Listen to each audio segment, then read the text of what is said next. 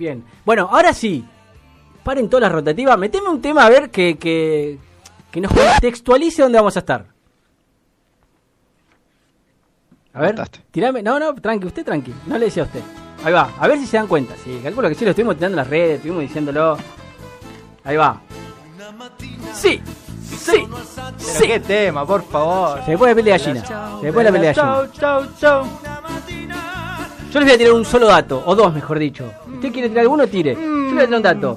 Fue al colegio La Salle de Valladolid, España. Ya te tiré un datazo. Mm, fuente, cite fuente. A los nueve años entró al centro de grupo de teatro, perdón, entró al grupo de teatros. Ya de ahí en más, hoy, con- ayer fue el cumpleaños, 52 años cumplí ayer, si no me equivoco. No, 22 de abril.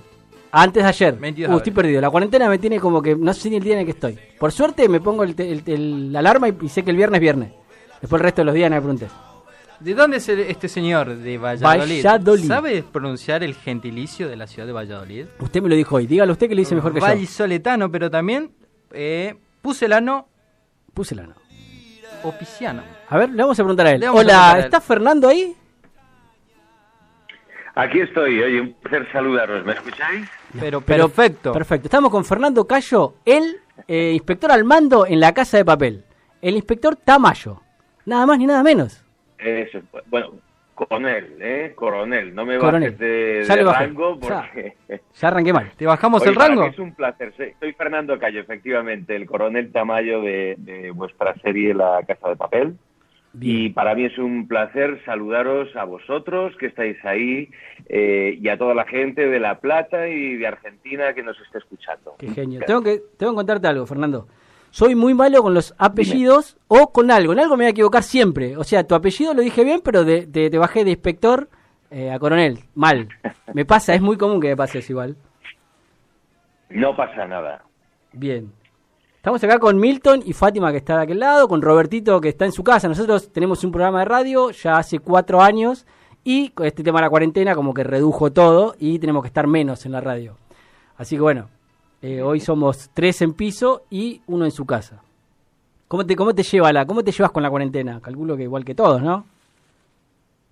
Pues, hombre, por una parte, bien, porque es lo que hay que hacer eh, en este momento. Sí. Pero por otra parte, bueno, pues eh, lamentando la gente que está, que está enferma, que está pasando la enfermedad, eh, lamentando la, la gente que ha perdido a familiares, amigos cercanos, pero bueno, intentando hacer lo posible para animar a la gente, para entretener a la gente, para contarles cosas, curiosidades de la Casa de Papel aquí en España y en todo el mundo, porque esta tarde estaba hablando con Paraguay, ahora con vosotros en Argentina, Bien. el otro día estuve también con El lunes. unos compañeros, eh, sí, de Radio Mitre, y esta, esta mañana he estado también con Arabic Post, un diario eh, web eh, turco. Sí. En fin, estamos haciendo un poco labor de promoción de la Casa de Papel en todo el mundo porque afortunadamente podemos decir que es la serie más vista en todo el mundo. Sí, o sea, no solo sí. de Netflix ni de habla en castellano, sino de todo el mundo.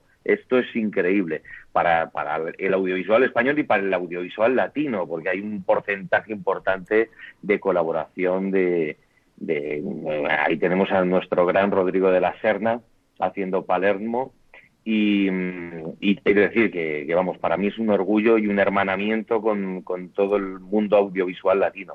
Bien, con respecto a lo que acabas de decir antes de lo de Rodrigo La Serna, que sí, tuvimos ¿Sí, ¿Me el- escucháis? Sí, sí, te escuchamos perfecto. Que, Perfecto. Que antes de, de- perdón, antes de lo que habéis dicho de Rodrigo La Serna, que el Eh, año pasado ¿me tuvimos la suerte. Sí, sí, te escuchamos. ¿Vos escuchás? Hola, hola, ¿nos escuchás? Sí, sí, sí. Bien. Digo, di- Sí, te digo que, que hay una aportación muy importante en la serie de, de un actor argentino maravilloso, que es Rodrigo de la Serna. Sí. Y, mm, en fin, que yo siento este éxito, el que la Casa de Papel, que es una de las series más vistas del mundo, o la más vista del mundo, Sí, sí. es gracias a, a todos los argentinos, eh, colombianos, venezolanos, eh, mexicanos, eh, en fin, gente de toda Latinoamérica que lo está viendo y gente de todo el mundo, del mundo árabe, de Filipinas, Nigeria, es increíble. Pero me parece que es un, es un buen momento para hermanarse. Sí, ¿no? sí. Y si es eh, en torno a esta serie, que además tiene un ingrediente social de resistencia, ¿no? De, de- de este grupo de atracadores que, que son seres marginales, pero que intentan buscar un espacio en el mundo, es un mensaje como de lucha social también importante ahora.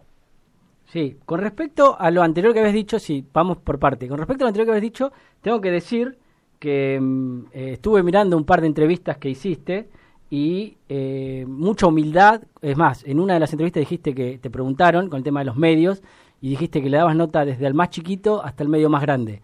Nosotros, el medio este, la cielo, es un medio enorme. Nosotros somos un programa chiquito que, como te dije, hace cuatro años que estamos remando esto. Y para nosotros es un placer enorme poder entrevistarte, poder hacer eh, estas preguntas a un actor, de, actor, músico, director, eh, como, como se, se mm, presenta él en Instagram. Un tipo que hace de todo. Yo tengo una, una vamos a hacer, vamos a arrancar por una pregunta sobre, vamos a arrancar por lo personal y después eh, le metemos la casa de papel. El tema de la cultura, eh, para vos, ¿qué es la cultura? ¿Qué, cómo, cómo, ¿Cómo ves la cultura en España? Porque vi entrevistas también que, que, diste y decís que falta por un poquito fomentar lo que es la cultura del cine, de las series eh, y demás. Sí, hombre, para mí eh, la cultura es una herramienta que tenemos los seres humanos para comprender la vida. para mí no hay entretenimiento vacío. Cualquier tipo de programa, sea comedia, drama, teatro, cine o televisión, nos ayuda a comprendernos, nos ayuda a comprender eh, qué somos, qué queremos, qué, emociones sentimos, qué, mm, frustraciones compartimos con los demás. Y es una manera de entender el mundo fundamental. Es, digamos, como un campo de pruebas. Es como lo que dicen que son los sueños, ¿no? Una especie de campo de pruebas en el que los seres humanos, eh, digamos que ponemos eh, aprueba cosas de nuestra vida, eh, testamos, eh, nos enfrentamos a miedos, a cosas. Bueno, pues la ficción cumple esa función importantísima. Y, bueno, pues en España, que es, es algo que digo siempre, eh, es un, por una parte, un gran grupo de gente que ama la cultura, que está en pro de la cultura. Hemos sido la cuna pues desde Lope de Vega, Cervantes, a Picasso o, Velázquez o, Buñuel o Almodóvar, ¿no? Antonio Banderas o Bardem. Somos esa patria de gente que ha intentado aportar internacionalidad a la cultura, somos ciudadanos del mundo y amantes de la cultura, pero hay otra gran parte, pero que no es culpa suya, o sea, quiero decir, hay otra gran parte de la nación que, que no está por ahí porque básicamente hay, una, hay un déficit de educación, no es solo una cuestión española, ocurre en muchos países del mundo. Pero a lo que me refiero siempre es que aquí nos falta una revolución cultural. No pasamos por, por la revolución francesa ni, ni, suficientemente por la revolución industrial. Vivimos eh, un, un, siglo, unos siglos, eh, 16, 17, 18, absolutamente atrapados por una Inquisición oscura y por una monarquía corrupta. Eh, en fin, y luego hemos, hemos, pasado por 40 años de, de dictadura, y, nos falta, nos falta ese punto que han tenido pues nuestros compañeros eh, europeos, Francia, Alemania, y que, por ejemplo, sí que ha habido en Argentina. Yo cuando estaba allí en Argentina grabando, ahí había una cantidad de librerías, una cantidad, un amor por la cultura y por el teatro. Para mí Buenos Aires es una de las grandes capitales teatrales del mundo. O sea, está, pues, Londres, Nueva York, Buenos Aires y Madrid también, porque tiene mucha vida, ¿no? pero Buenos Aires, eh, en fin, de hecho aquí nos alimentamos mucho de toda la influencia argentina. Hay un montón de compañeros, actores, actrices, directores que aquí son recibidos como, como agua de mayo, ¿no? Bien, hay, sí, hay... es la situación, pero dime, dime. No digo que hay un montón de actores argentinos en España y, y bueno, y también acá han venido actores a novelas, a películas, series. Y sí, y en La Plata hay una diversidad cultural hermosa. Tenés eh, un montón de, de bandas, de, de, pintores, artistas de todo tipo, todo tipo. De todo tipo de, de artista, el que quieras, acá en La Plata hay un montón. Y la verdad que sí, hace falta ponerle esa cultura y nada, que se vaya desarrollando en el mundo, no solo... Porque, a ver, yo digo, tengo un pensamiento de que la cultura eh, es lo que mueve al mundo, quieras o no, es lo, que mueve al mundo. El cine, el, la pintura, la música o otros, otras cosas, pero la cultura me parece a mí que la cultura la acomoda al mundo. Sí, realmente es eso que, que está mm, dentro del ser humano, que, que, es lo que cuando el ser humano reposa, cuando el ser humano tiene un momento de ocio, que es, digamos, la plenitud del ser humano, porque nos han hecho creer que la plenitud del ser humano es cuando está trabajando, el ser humano trabajador, pero no, la plenitud del ser humano yo creo que es el ser humano ocioso en el mejor sentido de la palabra. Es cuando pinta, cuando escribe, cuando juega con sus hijos o cuando eh, observa una puesta de sol. Para mí eso es cultura, lo contemplativo, lo meditativo. Lo que nos hace crecer como seres humanos es eso. Y básicamente pues es la cultura, el arte y para mí está muy vinculado además con la educación y con la investigación, que es un aspecto que hemos dejado ahí un poco de lado también y que tan importante es ahora con el tema del coronavirus, ¿no? Hemos invertido en ejércitos y en, sistemas de represión y no hemos invertido en investigación. Hemos, hemos pagado millones de euros a nuestros futbolistas, pero hemos escatimado los sueldos de nuestros profesores, de, de nuestros médicos, de nuestros investigadores, ¿no? Y eso lo estamos ahora pagando caro. Sí. Buenas noches, Fernando. Milton te saluda. Te, eh, quiero llevar un poco más al campo profesional tuyo.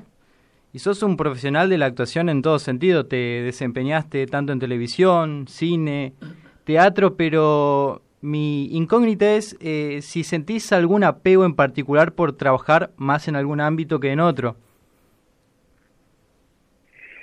No, no, realmente mm, a mí me gustan los buenos proyectos y mi ámbito es la creatividad, aunque me he desarrollado más como actor porque me resulta más, eh, no, no, sé, es algo a lo que tiende mi ser de una manera más clara, pero mm, me interesan los buenos proyectos y puede ser componiendo música para un espectáculo porque la música forma parte de mi ADN artístico desde que soy pequeñito, estudié música, empecé a estudiar música a los ocho años y, esto está ahí, entonces puedo componer, o, hay veces que me interesa más escribir, eh, actuar o dirigir, he dirigido también tres cortometrajes, en fin. El ámbito de la creatividad me interesa, el contar cosas, el expresar, el expresarte además en un ámbito de grupo, colectivo enriquecerte a través de ese colectivo que se forma en los rodajes, en los ensayos de una obra de teatro. Eso para mí es, eh, es, pura vida. Bien. Fernando, te habla Fátima. Quería consultarte, ¿seguís teniendo la grabadora que te regaló tu padre?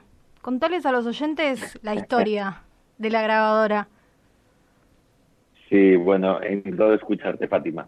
Pues no, no, no, creo que no, no sé si la tendrán alguno de mis hermanos por ahí en algún sitio, pero eh, bueno, uno de los primeros recuerdos que tengo yo como, como contador de historias es a través de una grabadora que me regaló mi padre, una grabadora vieja, eh, estaba ya un poco defectuosa y que yo, con, siendo muy pequeño, pues la utilizaba para grabar programas de radio, hacía mis como mis seriales radiofónicos, les metía música que cogía de la televisión, en fin, luego metía voces, hacía ruidos, me inventaba efectos sonoros. Y ahí iba creando historias, iba imaginando y, luego pues en las muestras de fin de curso, de navidades que hacía en el colegio en el que estudiaba. Y, ahí empecé un poco también a desarrollarme como, como eh, creador de formas, porque era un poco lo que me gustaba era crear, crear, experimentar con cosas, ¿no? un, recuerdo que también he contado alguna vez es como hice, debía tener 10 años o así, hice como un, compendio de los monólogos de la vida y sueño de Calderón, el famoso Ay mísero de mí, Ay infelice, eh, y lo hice una performance que luego cuando la he visto yo echando la vista atrás digo oye qué moderno era yo entonces era eh, la puesta en escena eh, para una de estas muestras de navidad era como un oficinista que tenía su mesa llena de papeles agobiado por el estrés en fin, con una música así muy estridente, muy estruendosa y en un momento determinado la música estallaba y yo lanzaba los papeles al aire y arrancaba con el ay mísero de mí, ay infelice. Y luego creo que también cogí una calavera que tenía yo por ahí, una calavera como de, de, plástico, eh, en fin, que la había metido dentro como alcohol y salía por ahí con la, con la calavera echando, o sea, prendida con un poco de fuego y tal. En fin, me había montado una película ahí tremebunda. Buenísimo. Y, y eso me, me, interesaba, ¿no? Me imagino que algún psicoanalista sería capaz de sacar de ahí cosas. ¿no? se hace una fiesta. pero claro, era... Eh, yo, era yo era hijo único, era el pequeño, bueno, pues, eh, quiero decir que no era hijo único, pero era el pequeño de una familia de cinco hermanos con hermanos mucho mayores, entonces era como si fuera hijo único, estaba me pasaba mucho tiempo jugando solo. Entonces, a partir de ahí, pues esa necesidad de, de, contar la plasmé a través de la actuación y desde entonces ha sido así. Muy bien. Escúchame, tenemos tengo, tengo tenemos un temita. Eh, tenemos a alguien al aire. A ver si conoces la voz. Si conoces la voz, eh, bueno, es un milagro. Espero que no sepa, que no es una sorpresita así media... Eh, una sorpresita. Esperemos no, que no hayas visto previamente sus historias, porque si viste sus historias ya no es sorpresa y es como que jodimos la sorpresa. Así que tenemos a alguien ahora que lo vas a escuchar y nada, tiene que ver con la casa de papel también. Y a ver, a ver, ¿está bien conectado? conectado? Hola, hola, Antonio. hola, Antonio. Estamos con Antonio No vamos a spoilear nada, pero es el topo de la Casa de Papel. Pues es una sorpresa, de verdad, porque no, no había visto. Así que sigo Antonio en las redes, pero estos días hay tal profusión de, actividad que a veces se me pasa. Pero mira, está bien, porque así me ha sorprendido de verdad. Qué alegría verte, Antonio. La verdad, os debo agradecer porque creo que esta es la, la, única manera que tengo de tomarme una copa con Fernando ahora mismo un viernes por la noche. Así que. bueno, lo logramos nosotros. Desde Argentina hemos logrado eso. Habéis unido a los amigos eh, eh, eh, para tomarse un refrigerio. Muy bien. qué bien, qué bien. Sí, es que además nosotros tenemos costumbre, los compañeros de la carpa policial de la Casa de Papel, de vez en cuando salimos a cenar y a, tomar unas copicholas por ahí, la verdad es que lo pasamos muy bien. Bueno, vamos, a poner en contexto a la gente que por ahí no sabe, Antonio Romero se acaba de incorporar a la entrevista y eh, Antoñanza, bueno, es el, compañero, vamos a decir, de, en la carpa de la Casa de Papel, son dos policías, bueno, uno es policía y el otro es teniente, y eh, nada, están hablando entre ellos. Y hemos logrado desde acá, de Argentina, desde La Plata, que se den una copa virtual. Un viernes a la noche. En España son 1 y 35 de la mañana. Agradecerles a ambos por, por este tiempo, por estas horas y por, este, por, estos minutos, en realidad, que les hemos robado.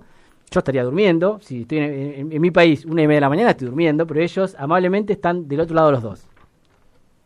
Nada, hombre, es un placer es lo que toca ahora. La verdad que, hombre, supongo que para Fernando será igual o mayor. Estos días está siendo días de, de mucho hablar con la gente, de hacer muchos directos, de dar muchas entrevistas, pero la verdad, eh, el, recibir este feedback y estos comentarios y, saber cómo es el recibimiento de la serie es una pasada. Y encima si es mm, con buena onda, como aquí con Fernando Cayo, mejor todavía, vamos. Tal cual.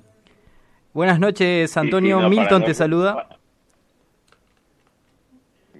Hola. Nos decía que para nosotros es un, placer, o sea, que, compartir este momento, como decía Antonio, es, un, es una gozada, es, un momento de hermanamiento, así que estupendo. Perdona, Milton, que te interrumpí. Por favor, por favor. Antonio, eh, aprovechando que hiciste tu ingreso estelar, eh, me gustaría saber eh, en una entrevista en el año, el año pasado a concedida a Cinema Gavia decías que no estabas del todo consciente de lo que significó tu participación en la Casa de Papel. Hoy, en el presente, ¿qué opinión te merece? ¿Ya, ya pudiste tomar un poco dimensión de todo lo que significó todo, toda la producción en la que participaste? Bueno, es que yo creo que hasta que no pase un tiempo y se tome o tome yo un poco de distancia con, con todo con toda esta historia, con el hecho de estar en una serie importante, eh, yo creo que no voy a ser capaz de calibrarlo. Desde luego, eh, es una sensación de realidad, de irrealidad, de sueño, de, no sé, de, estar flipándolo mucho. No, es una manera de, hablar, es que realmente todavía no soy de todo el consciente de estar en una serie así. Yo lo estoy disfrutando y, tampoco quiero darle muchas vueltas, ¿no? Eh, quiero disfrutarlo y seguir trabajando, ¿no? Y seguir y seguir, y seguir laborando con, con, este pedazo de equipo, no tanto, no solamente actores, sino guionistas, directores de arte, de producción, de montaje, de postproducción. O sea, estamos en, en, un equipazo con mayúsculas. Bien, sin adelantar nada, porque primero que yo vi toda la serie y no vi la quinta, porque va a haber una quinta. No la vi, sé que la están grabando, o la estaban grabando, mejor dicho, esto como que habrá parado todo. ¿Te ves como, como, capital o como ciudad? Si te tenés que poner un nombre, ponete La Plata. ¿Eh? Porque yo te veo desde ese lado, sin spoilar, sin nada, pero yo te veo como una ciudad, una capital. Es la capital de Buenos Aires, por lo menos. Eh, bueno, sin tal caso pasara, que eso no se sabe lo que va a pasar, eh, pero sin tal caso, yo me di el otro día cuenta, porque esta pregunta me la han hecho mucho, ¿no? Me, di cuenta que, que, no hay ninguna ciudad española, y yo creo que a lo mejor eh, Antoñanza es un poco la idiosincrasia española esta serie, ¿no? Y ¿por qué no? Una ciudad española, una capital. Es cierto, me dijeron que está Gandía, pero es cierto que Gandía es el apellido de, de, César Gandía, ¿no? Que también es una ciudad, pero pero bueno, eh, no me importaría llevar a una ciudad también argentina. porque no, no? Sí, está Palermo igual, pero bueno. Antonio... por hacer un poco el peloteo, digo, ¿no? Está bien. Antonio, ¿qué tal? Buenas noches, soy Fátima. ¿Cómo era vivir? Esto es una pregunta para, para ambos, la pueden responder ambos y quiero saber la opinión de los dos. ¿Cómo era vivir la vorágine de las grabaciones de las escenas teniendo en cuenta que los guiones se los daban a último momento? Porque las últimas dos temporadas fueron eh, creándose eh, al día a día, ¿no es cierto? Bueno, e, eso es un relativo, quiero decir que no es que nos lo dieran día a día, sí que había ciertas modificaciones, pero los guiones nosotros les tenemos con semanas de antelación. Lo que ocurre es que esto, con respecto a una producción del tamaño que es la casa de papel, el que los guiones vayan tan cerca no es lo habitual. Lo habitual es que lo tuviéramos casi pues, meses antes. Pero en este caso no es así porque al equipo de Alex Pina les gusta mucho la inmediatez. Lo que sí que han hecho es ir introduciendo algunos personajes incluso después de tener ya mm, rodados algunos capítulos. Ellos sí que van haciendo modificaciones y van modificando también algunas de esas escenas que previamente están escritas pero de todas formas eh, se trabaja con tanta profundidad que es que eso da igual. O sea, pensad que si en una serie española habitual se graban 16 secuencias diarias, nosotros estábamos em, rodando una, dos o tres como mucho. Entonces eso quiere decir que se trabaja en profundidad y hasta que aquello no queda absolutamente niquelado y que el director dice ya no se puede mejorar, no se daba paso ¿no? al siguiente plano. Entonces, mm, bueno, es, es un relativo eso de la inmediatez, ¿no? Bien. Sí, sí, eh, sí, es cierto, como dice Fernando, eh, eh, tenemos tiempo más que suficiente para, profundizar y estudiar las escenas, ¿no?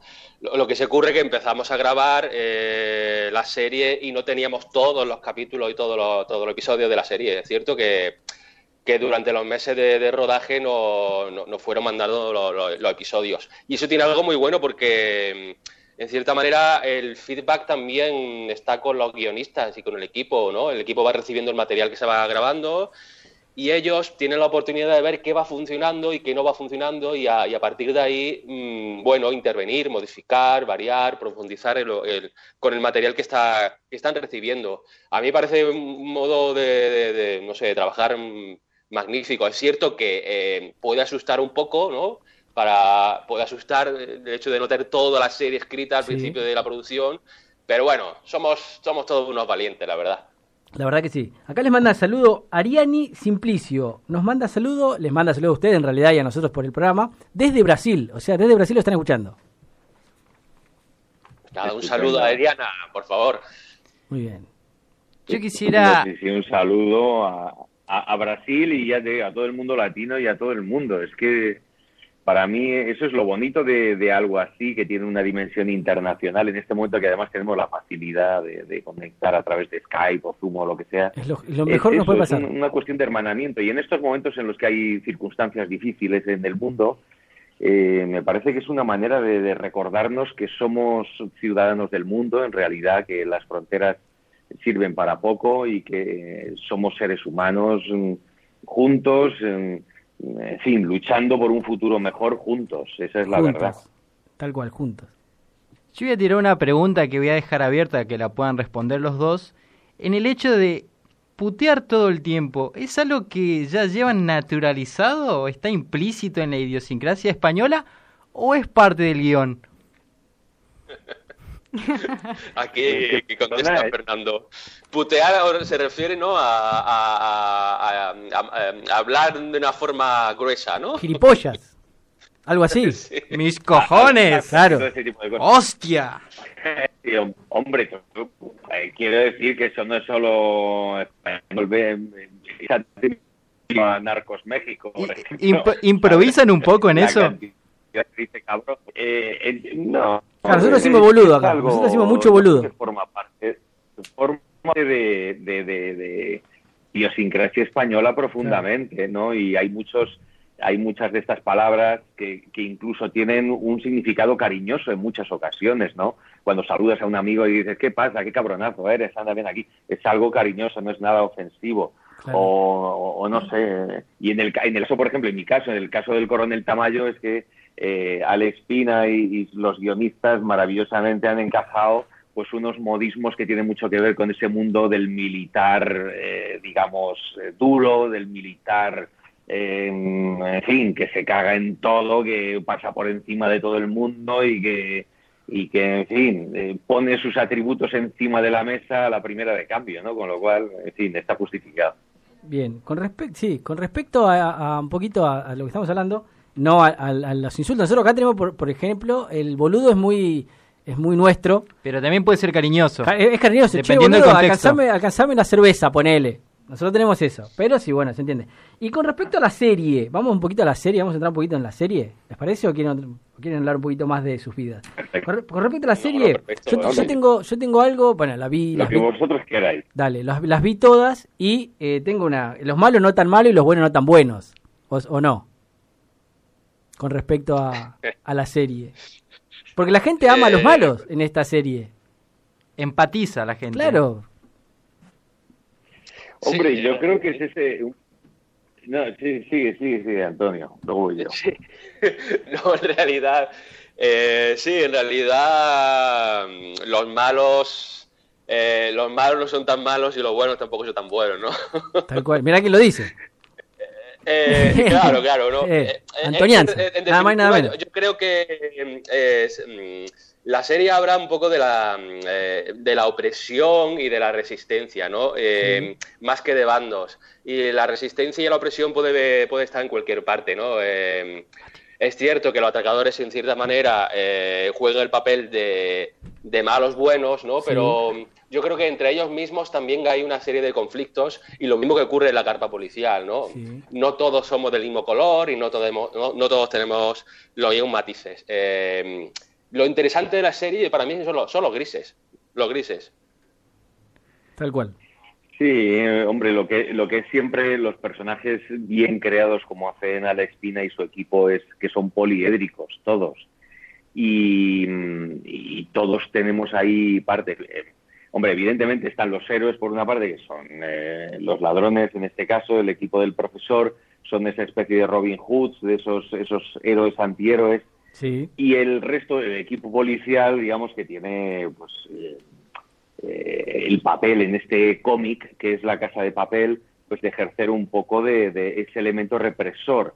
Pero a mí lo que me gusta es que todos los personajes, desde Antoñanzas o el inspector Ángel o lo que hace Najwan Imri con la inspectora Sierra, todos tienen mm, claros y sombras. Todos hay momentos en los que eh, estás con ellos en los que les ves sufrir, en los que les ves dudar de lo que están haciendo, o Tamayo, por ejemplo, el coronel Tamayo pues tiene unas dudas éticas importantes que se plantea. Hay cosas que no le gustan. De hecho, en la tercera temporada hay una escena en la que les echa un rapapolvo bastante fuerte a la gente que va allí del ministerio y de, los elementos de gobernación para decirles que lo que está en juego son un montón de cosas que ocultan Que, les implican a ellos y a gran parte de la OTAN, incluso y a otros dirigentes europeos, y son conscientes de que eso no está bien. Y, bueno, pues a mí eso, eso me gusta, el que los personajes sean poliédricos, ¿no? que haya muchas cosas diferentes. eso, me gusta. Eh, les quiero yo consultar que, cuál es el, el movimiento que tuvo esta serie que se filmó en España justamente con el Estado ¿no? de España, con la policía de España. ¿Cómo, cómo repercutió eso? Bueno, están encantados. Eh, Imaginamos, por eso la pregunta. Eh, todo, el mundo, mira, todo el mundo entiende que esto es un cómic y el que no lo entienda, mm, pues, eh, pues peor para él. Yo, para preparar mi personaje, estuve hablando con gente de la Asociación de Antiguos Miembros del Centro Nacional de Inteligencia, que digamos que no, no es un elemento que quede muy bien en la serie, pero vete tú a hablar con la policía eh, americana. En Estados Unidos hay más historias de, policía corrupto, eh, de, con cosas de ese tipo, hay de todo y entonces se asume, ellos asumen, la policía asume que hay corruptos, hay gente que en su mayoría, porque a mí me ha tocado además hacer muchos... Eh, mucha gente de, los servicios policiales, Guardia Civil, policía, servicio secreto, militares, y normalmente son todos vocaciones de servicio muy potentes. Incluso la gente con la que yo he hablado del Servicio de Inteligencia Español son gente con un servicio, eh, con una vocación de servicio increíble, que se juegan la vida para salvaguardar los intereses del Estado español en este caso.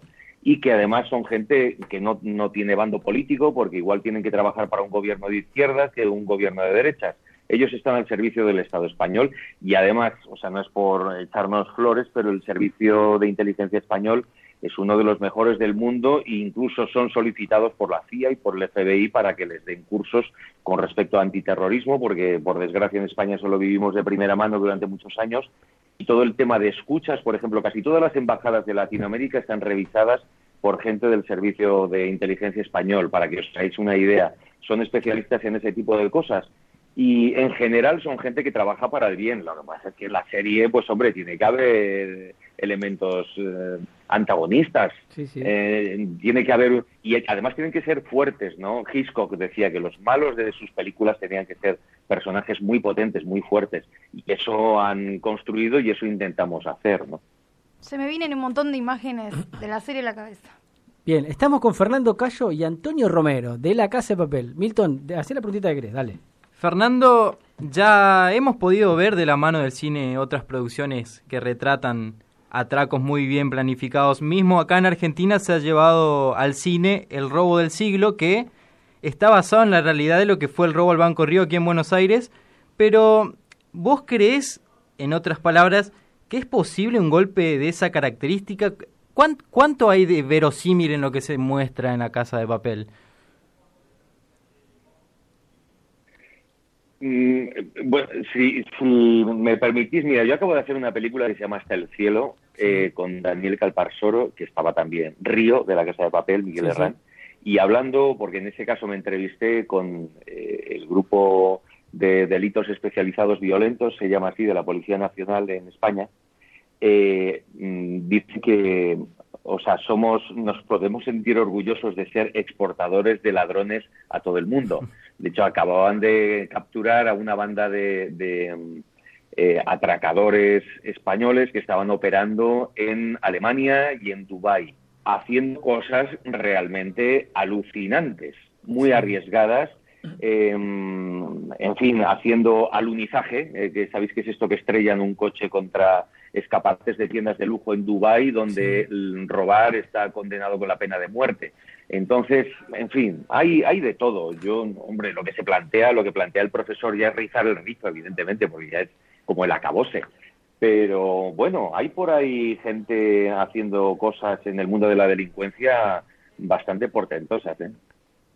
Sí, es verdad o sea, se podría hacer algo así, realmente. Podríamos planificar algo como el profesor. Falta mucho cerebro, ¿no? Llamarlos a ustedes y, eh, nada, atracar. Bueno, eh, obviamente tenemos dos policías. No vamos a spoilear nada de la serie, pero tenemos dos policías hablando. Acá la emoción es. Porque ya, ya eh, en fin, estás ahí un poco de su parte. ¿Tú cómo lo ves? ¿Ves esto posible? ¿Cómo, cómo lo ves?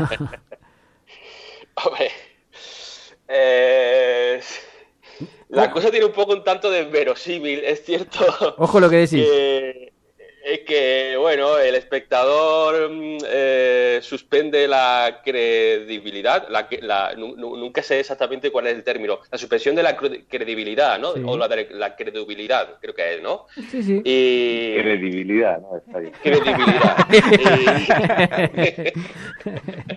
Y la verdad que una vez superada esa barrera, el espectador se lo traga todo. Ahora, eso la realidad, bueno, yo creo que sería bastante complicado porque, en fin, mm, yo no creo que haya mucho antoñanzas en las carpas de la policía. Bueno, debe haber alguno. hemos, flipado con esta serie nosotros. Alguno que otro. Eh, tampoco, tampoco hay que mm, andar de aquí un reto a ver si alguien es capaz de hacerlo. No, no, por favor. No, no, no. No demos ideas. no, no demos ideas, no demos ideas. Antonio, eh, con respecto a tu personaje, ¿llega a empatizar con los atracadores o lo que le mueve es el miedo y la amenaza? Bueno, pues ahí, ahí es ahora mismo donde está el personaje, ¿no? Eh, en ese terreno, en ese dilema de mm, hacia qué lado finalmente decantarse. Es cierto que yo, yo, yo entiendo a Antoñanza como un personaje muy ético y al mismo tiempo muy arrojado, ¿no? Eh, y a pesar de que, lo, de que el, personaje está planteado de un estatus bajo, a priori es un personaje mm, tímido, eh, poco, digamos, participativo en las decisiones importantes, ¿no?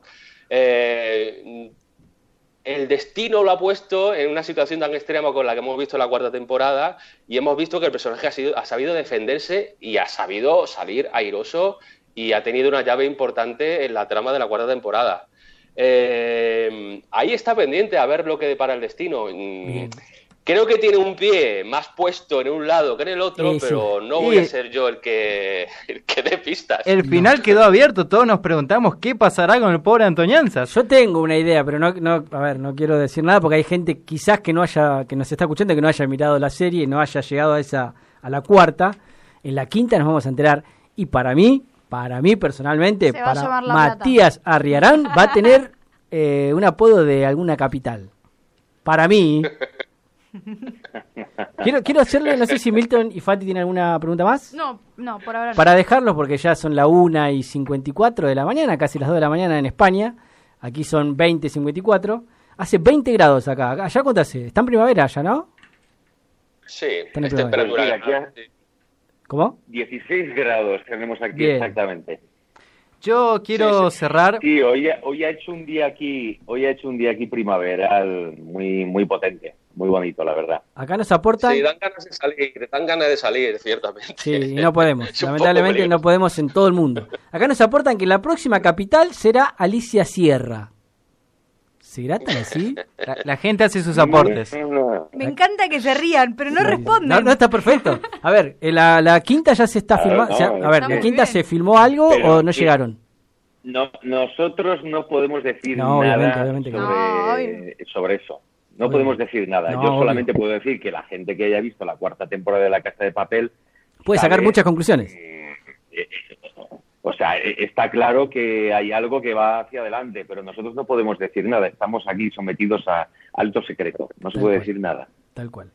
Eh, Milton. Eh, de, hecho, de hecho es que no sabemos nada. Y, ciertamente si lo supiéramos tampoco lo diríamos. Entonces. Se filmó, se filmó, la, se filmó la quinta. ¿Algunos capítulos se han filmado de la quinta o todavía no? Mm, no. No. Yo paso palabra. Pasa palabra. Perfecto, me encanta. Se están reservando la información mejor que la mismísima policía. Está muy bien. ¿Alguna pregunta para ya cerrar y dejarlos tranquilos? Porque la verdad que agradecerles un montón y ahora voy a cerrar con un agradecimiento. Diga, señor Milton. No, si con qué momento se queda en particular cada uno eh, en lo que fue su participación en la Casa de Papel. ¿Con qué momento dices? Sí. De nuestros personajes. Sí, sí, los personajes. Yo me quedo, me quedo con todo. Es una sensación general, además de trabajo muy, muy de grupo. Eh, o sea, lo digo sinceramente, porque es que pensar que nosotros en la carpa policial estamos mm, eh, treinta y tantas personas de figuración, más el equipo de actores, más los cámaras, todos metidos en un solo sitio. Entonces, la sensación de trabajo grupal es muy fuerte. Y mm, la precisión técnica que requieren muchos de los planos muy currados, muy trabajados que tiene la Casa de Papel, requiere eso, que estemos todos a una. Yo, por apurarme uno, o sea, en ese sentido hay un plano con el que arranca el séptimo capítulo de la cuarta temporada, que luego se prolonga hasta el ocho, que es un, es un trabajo que hicimos en grupo con Jesús Colmenar, que es, es un puto genio, es el coordinador de directores y, que creó, o sea, con una base de guion, de guion muy bien escrita, fue creando toda una escena grupal en la que iban entrando personas, se cruzaba no sé quién, la cámara hacía tal, de repente había un teléfono, de repente tal, en las pantallas ocurría algo, entonces se generó una, una secuencia realmente espírica, vertiginosa, electrizante, en la que había que estar muy concentrados, pero que yo por lo menos la disfruté muchísimo y creo que los compañeros también. Además fue lo último que hicimos eh, de rodaje de la cuarta temporada, el último día en la carpa, y para mí eso fue un disfrute absoluto y total. Bien, buenísimo. Antonio.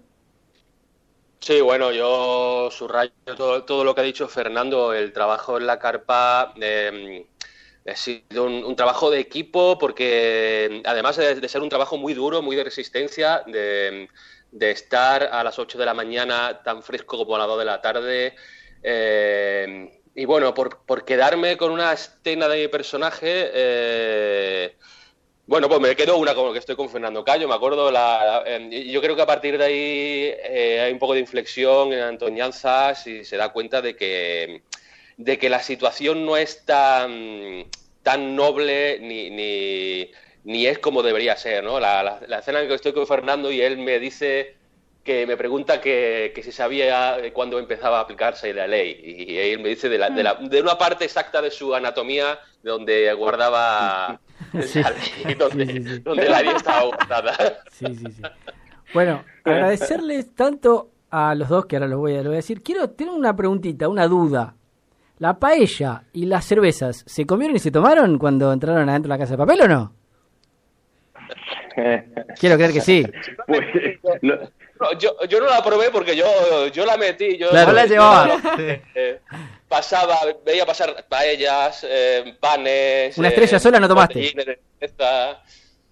Sí, sí, yo no, yo no caté nada. Bueno, bien. Fernando Cayo. Yo no, yo no lo sé, pero lo dudo mucho porque si sabéis, la comida normalmente en las producciones audiovisuales o bien tiene una capa de laca para conseguir el mm, brillo. Para el brillo, claro. Algún producto para, para que haga humo o lo, no sé qué, ¿sabes? Con lo cual la comida no suele estar muy comestible. De hecho, por, ejemplo, lo que es el catering que tienen los policías dentro de la carpa son unas rosquillas que se las tiras a alguien a la cabeza y, le, haces, le, haces una herida de varios puntos, ¿sabes? Es muy duras.